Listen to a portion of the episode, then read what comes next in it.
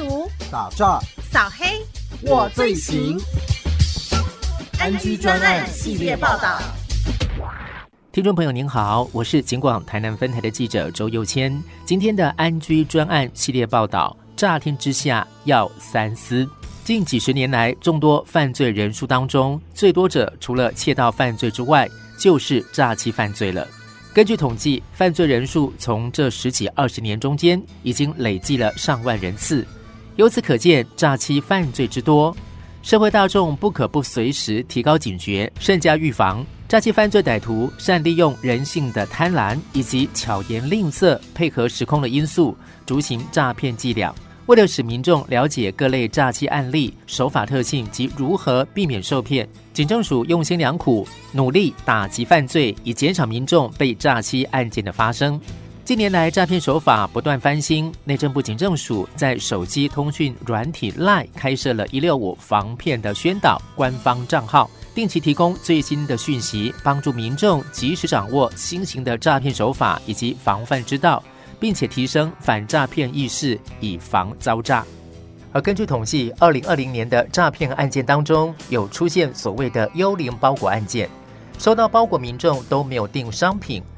包裹的托运单却清楚印有民众姓名、地址和电话，使得家人或同事误认为有订购包裹而代为签收付款，俨然也成为另一种诈骗手段。嘉义县警察局埔子分局侦查队林志宏队长说。如果包裹上记的是你的名字，你确定没有订这样的包裹，你就直接请送包裹的人给他退回。如果是记家人的名字，很多人都是记家人的名字，又要请你代收，请你务必务必跟家人求证之后再付款。那如果家人没有寄这种包裹，那一样就帮他退回。希望我们听众朋友也没有在网络上有这习惯订购包裹的话，也希望能够多加人查证之后，才不会跟我们的钱过不去。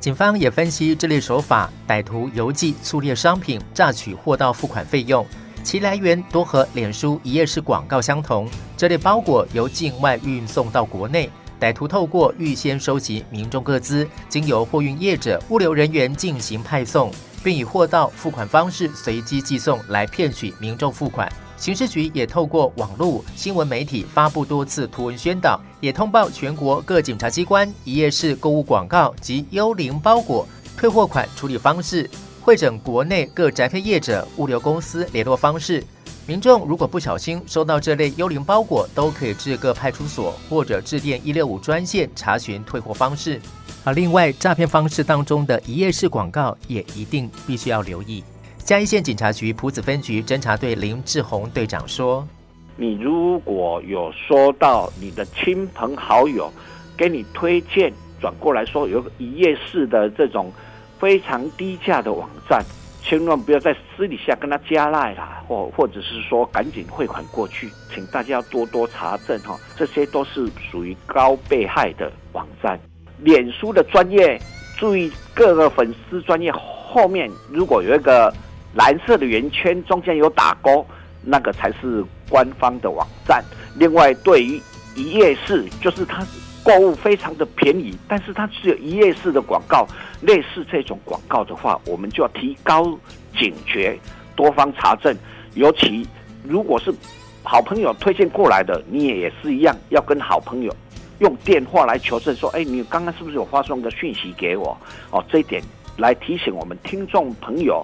在这么多的诈骗项目当中，诈骗受害人其实分布在各年龄层。国内主要的诈骗犯罪分子已经从过去的向准的肥羊下手的金光党，演变成现在的乱枪打鸟的网络电信诈骗。也就是说，原则上，多数诈骗集团下手之前，根本就没有事先筛选被害人的年龄、教育程度或职业，而是只要拿到电话就打，然后天南地北的胡扯一通，反正只要一百通的电话当中有一通成功的，他的诈骗目的就已经达到了。而到底哪些族群常常也被诈骗集团给锁定？嘉义市政府警察局第二分局侦查队吴伟清副队长说。分布在各个年龄层，像假交友，大部分都是三十五岁到五十五岁左右的那个女性。那假援交的诈骗手法，被害的大部分都是二十岁到三十五岁左右的这个年轻男性。那猜猜我是谁？假检警的被害人大部分都是四十岁、五十岁以上的中老年人。网络和电信。的主要使用族群都是年轻人，那像年轻族群都是用网络来购物、网络来交友，所以它会衍生许多解除分期付款的诈欺，还有假恋爱交友的诈骗。有鉴于此，近年来我们在诈骗犯罪的预防宣导上，也采取了分层分众的方式进行，加强各项诈骗防治的宣导，希望能够透过这样的宣导方式，有效防止民众受骗上当。嘉义市政府警察局第二分局侦查队吴伟清副队长还是再次提醒大家：，其实要避免诈骗，除了不心存贪念之外，应该多吸收一些相关的资讯，以增进这个常识，亦可借由他人的经历教训引以为戒。总之就是多一分查证，就会少一份的损害。也呼吁从事诈骗工作的朋友，这不仅违法，也是很缺德的事，趁早回头是岸。以上就是今天的安居专案系列报道。乍天之下要三思，由警广台南分台的记者周佑谦采访制作。谢谢您的收听。